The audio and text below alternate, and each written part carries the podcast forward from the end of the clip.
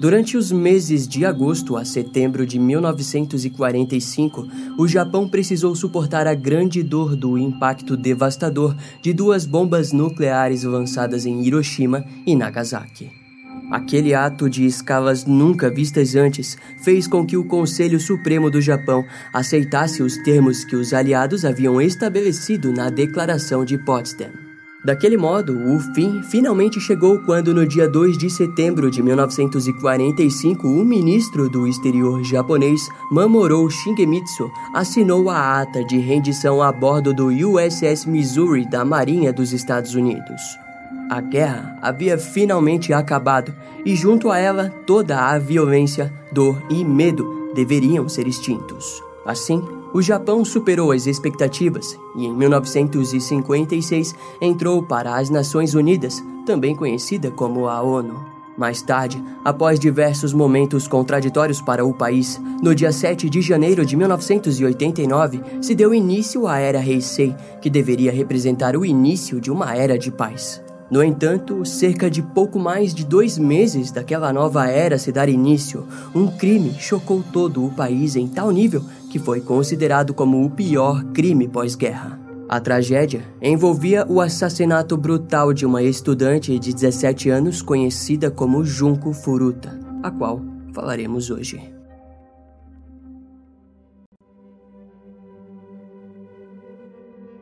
Em abril de 1986, um garoto problemático conhecido como Hiroshi Miyano começou os seus estudos em uma escola particular de ensino médio de Tóquio. Porém, após um ano seguindo seus estudos, ele acabou desistindo e passou a cometer pequenos delitos que eventualmente se tornariam crimes violentos. Por volta de 1988, Hiroshi havia encontrado uma namorada que era irmã do seu amigo Yasushi Watanabe e desejava se casar com ela. Mas para aquilo acontecer, ele precisava dar duro em seu trabalho como ladrilhador. Contudo, o seu trabalho não rendia um salário que o satisfazia, e ao procurar por uma solução rápida, Hiroshi começou a se envolver com um gangster local que tinha supostas ligações com a Yakuza. Após estabelecer conexões com a gangue, o garoto começou a praticar crimes sexuais leves e aquilo rapidamente fez com que sua namorada perdesse o interesse nele. Com o término, Hiroshi ficou ainda mais frustrado e começou a descontar sua raiva ao cometer crimes em nome da gangue. Foi então que, nesse período, ele voltou a estudar e se matriculou na escola secundária Yashu Minami,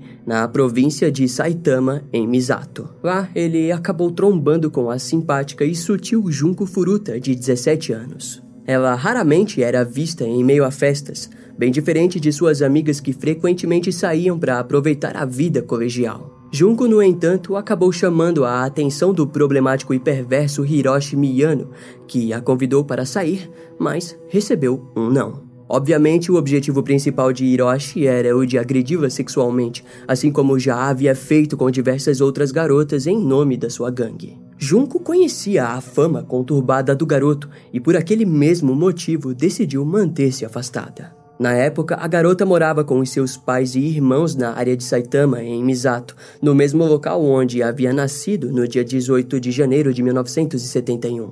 No mês anterior, em outubro de 1988, Junko havia conseguido um emprego de meio período em uma fábrica de moldagem de plásticos. Seu grande objetivo com aquele emprego era o de economizar seus ganhos e pagar a sua viagem de formatura. A sua meta pós-formatura era o de seguir seu anseio em trabalhar em uma loja de eletrônicos local. Apesar disso, enquanto aquilo não acontecia, Junko continuava a tirar notas altas, dificilmente faltava e nutria o sonho adolescente de se tornar uma cantora da cultura pop do Japão. Mas infelizmente para Junko, ter negado as investidas de Hiroshi a levariam ao fim brutal de todos os seus sonhos e expectativas para a vida. Com isso, vamos para a noite do dia 25 de novembro de 1988, quando Junko retornava do seu trabalho de meio período em sua bicicleta. Era por volta das oito e meia da noite e Hiroshi, ao lado do seu amigo Nobuharu Minato, caminhavam pelas ruas de Misato à procura de mulheres para roubar, violentar e agredir. Juntos, eles avistaram Junko passeando em sua bicicleta e decidiram agir. Devido às ordens de Hiroshi, Nobuharu correu até Junko e deu um chute na bicicleta da garota. Após cair e se recuperar, Hiroshi apareceu com o intuito de ajudá-la do ataque injusto que havia sofrido. Porém, enquanto fazia aquilo, ele a conduziu até um armazém afastado. Quando chegaram, Hiroshi revelou suas conexões sinistras com a Yakuza e, infelizmente, já era tarde demais para Junko. Já nos primeiros minutos, Hiroshi garantiu que mataria a garota caso tentasse resistir. Daquela forma, depois de dominá-la, ele passou a violentá-la sexualmente. Em seguida, Hiroshi a levou até um hotel próximo, onde ligou para os seus amigos Jo Ogura e Yasushi Watanabe, de 17 anos, e para Shinji Minato, de 16 anos. Na ligação, ele se gabou para os seus amigos que havia capturado Junko Furuta. Em resposta, Jo Ogura pediu para que Hiroshi garantisse que ela ficasse presa, pois também desejava abusá-la. Não apenas Jo Ogura, mas como também os outros amigos para quem Hiroshi havia ligado, possuíam um histórico longo de crimes sexuais e até mesmo haviam na época recém-agredido outra mulher. Por volta das três horas da manhã daquela noite, Hiroshi levou a garota até um parque próximo, onde seus outros três amigos o esperavam. Os garotos revistaram a bolsa de Junko e nela encontraram um papel que possuía o endereço da casa da garota. Com aquilo, eles garantiram que toda a família dela seria morta caso tentasse escapar. Ao que parece, Junko aceitou permanecer e depois foi levada para a casa dos pais de Nobuharu Minato, no distrito de Ayase. Lá, o grupo de garotos violentou a garota diversas vezes. No dia seguinte, em 27 de novembro de 1988, os pais de Junko relataram o desaparecimento da sua filha para a polícia. No entanto, quando os garotos souberam daquilo, fizeram com que Junko ligasse para os seus pais e contasse à sua mãe que havia fugido, mas que estava bem e permaneceria um tempo com sua amiga. Essa ligação fez a mãe solicitar o encerramento das investigações policiais. O plano do grupo era evitar que as autoridades chegassem até eles. Esse tipo de atitude é comum quando os culpados estão em uma zona de fácil reconhecimento, um tipo de manipulação que não deveria ter levado as investigações ao fim. Quando os pais de Nobuharu Minato perceberam a presença da garota, ela foi obrigada a se passar como namorada de um dos garotos, mas os pais logo perceberam o que estava acontecendo ali. Entretanto, não fizeram nada para evitar ou sequer tentaram lidar com a situação. Mais tarde, eles relatariam para as autoridades que não decidiram intervir porque sabiam das conexões que Hiroshi supostamente possuía com a Yakuza.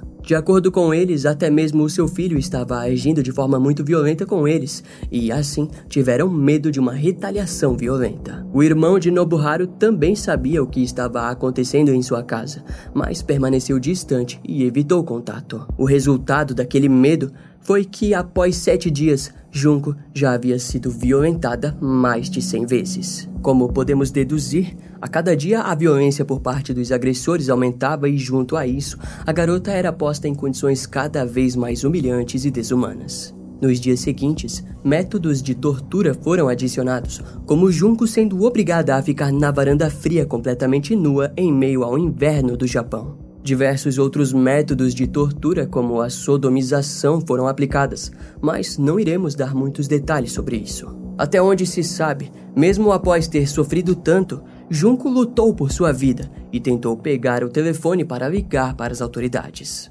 Contudo, no mesmo instante, Hiroshi conseguiu chegar até ela e a impedir de buscar por ajuda. Embora a ligação tenha sido concluída, quando o telefonista da polícia ligou novamente, Hiroshi informou que a ligação de emergência havia sido um erro. Em resultado de sua tentativa, Junko foi submetida a queimaduras de segundo grau através de velas e fluidos corrosivos, além de atearem fogo em seus pés. Mais tarde, a garota foi posta amarrada com suas mãos em direção ao teto, onde permaneceu como se fosse um saco de pancadas. Devido aos ferimentos, Junko demorava cerca de uma hora para se arrastar até o banheiro e muitas vezes ainda não chegava a tempo. Os danos internos e em seus órgãos íntimos eram graves demais. Mais tarde, o médico legista declararia que o cérebro da garota havia até mesmo diminuído de tamanho devido à agressão brutal pelo qual havia sido submetida. Conforme os dias se passaram, os danos causados pelos garotos eram tantos que Junko passou a não ser mais atraente para eles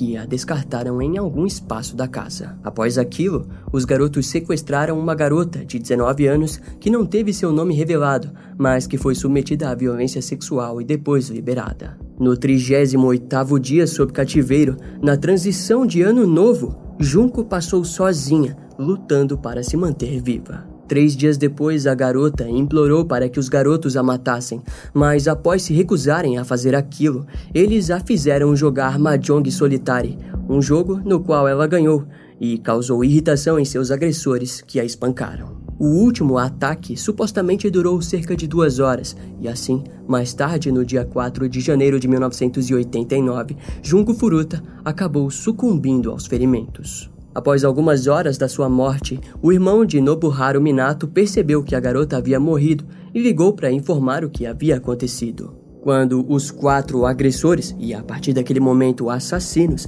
perceberam que poderiam ser presos sob acusação de assassinato, o que também significava a pena de morte por enforcamento, decidiram que se livrariam do corpo. E aquele havia sido o último ato de crueldade e injustiça contra uma vítima vulnerável nas mãos de jovens perversos e completamente desrespeitosos à vida humana. As semanas seguintes foram silenciosas, até que no dia 23 de janeiro de 1989, Hiroshi Miyano e Joe Ogura foram presos acusados pela violência sexual cometida pela garota de 19 anos que haviam sequestrado em dezembro do ano anterior. A dupla foi mantida presa até o dia 29 de março de 1989 e naquele dia dois investigadores foram interrogá-los após roupas íntimas femininas serem encontradas em suas casas. No entanto, os investigadores acreditavam que os jovens estavam envolvidos em um duplo homicídio de uma mulher e de seu filho de 7 anos, que havia ocorrido nove dias antes do desaparecimento de Juko Furuta. Por acreditarem que eles estavam envolvidos naquele caso, um dos investigadores fez Hiroshi acreditar que as autoridades estavam cientes de que ele era culpado de homicídio. Principalmente porque os investigadores mentiram ao dizer que Joe Ogura havia confessado o crime, que na mente de Hiroshi era o do assassinato de Junko. Diante a manipulação, Hiroshi acabou informando que o corpo de Junko Furuta poderia ser encontrado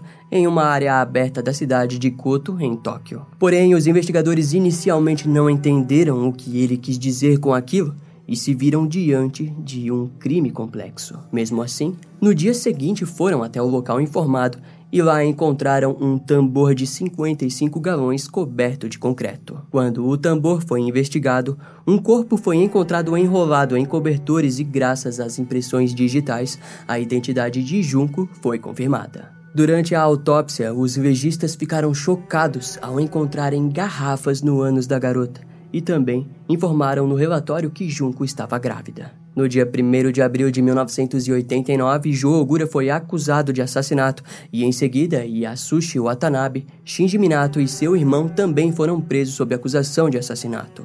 Quando a mãe de Junko Furuta recebeu a trágica notícia e os detalhes do crime, ela precisou ser submetida a um tratamento psiquiátrico e até mesmo desmaiou devido a um trauma mental. Na época, o Tribunal de Justiça do Japão não quis divulgar o nome dos criminosos por serem de menores, mas os jornalistas da revista Shukan Bunshun os tornaram públicos alegando que eles não merecem ter seus direitos humanos. Segundo as investigações, todos eles eram membros de uma gangue de nível baixo da Yakuza e talvez por aquele motivo acabaram se considerando culpados por cometer lesões corporais que resultaram em morte. Em julho de 1990, o Tribunal de Primeira Instância condenou Hiroshi Miyato como líder da gangue e o sentenciou a 17 anos de prisão. Quando ele recorreu à sentença, o juiz da Suprema Corte de Tóquio, Ryuji Yanase, o sentenciou a mais três anos de prisão, recebendo assim a sentença máxima de 20 anos. Na época, o Tribunal Civil também cobrou cerca de 2.188.210 reais já convertidos em indenização à família do garoto. A mãe de Hiroshi precisou vender sua casa para pagar a multa para os familiares de Junko Furuta. Nobuharu Minato recebeu uma sentença de 4 a 6 anos de prisão, mas depois foi sentenciado a 9 anos de prisão pelo juiz Yuji Yanase mediante recurso. O irmão e seus pais foram acusados,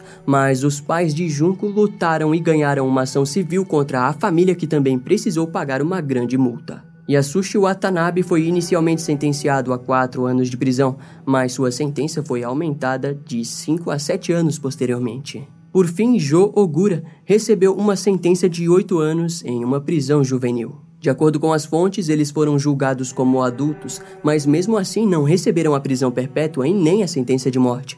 Fato que para alguns fortalece a mão sombria da Yakuza, que mexeu os pauzinhos para que a sentença fosse menos branda. No dia 2 de abril de 1989, o funeral de Junko Furuta havia acontecido e durante a cerimônia, os donos da loja de eletrônicos que a garota sonhava em trabalhar criaram um uniforme para ela e o deixaram em cima do caixão. Antes do funeral, o diretor da escola secundária Yashio Minami também entregou nas mãos dos pais de Junko Furuta um certificado de formatura. Daquela forma, a melhor amiga de Junko emocionou a todos ao declarar no funeral: Jun-chan, bem-vinda de volta. Nunca imaginei que nos veríamos novamente dessa maneira. Você deve ter sentido tanta dor, tanto sofrimento.